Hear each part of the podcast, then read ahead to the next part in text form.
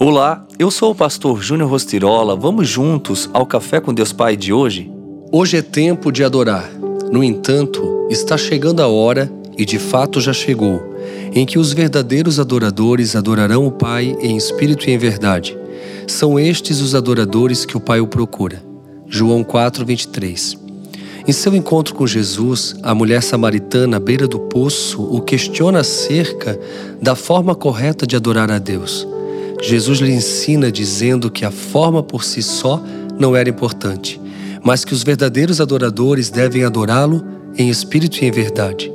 É muito bela a forma como Jesus ministra na vida daquela mulher.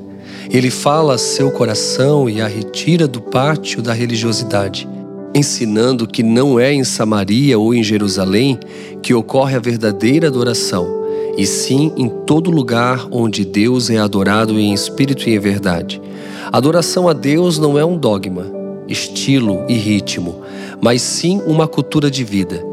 Você não precisa visitar as cidades santas nem realizar rituais rígidos para que as suas orações sejam ouvidas pelo Senhor. Ele busca em você a simplicidade e a sinceridade de uma criança, pois a sua adoração não é a um Deus distante no alto de um monte ou frio como uma estátua de gesso, e sim a Deus Pai que o ama como filho.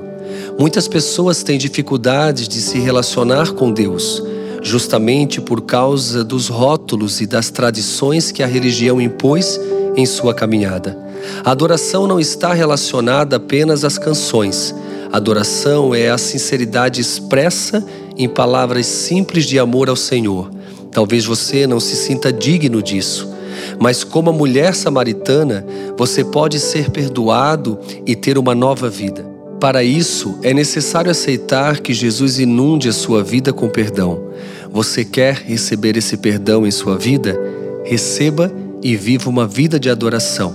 E a frase de hoje diz: render-se a Deus não é opção, é a única maneira de viver. Pense nisso. Hoje é tempo de adorar. Adore ao Senhor em todo o tempo. Fica aqui o meu abraço, meu carinho e que Deus abençoe o seu dia.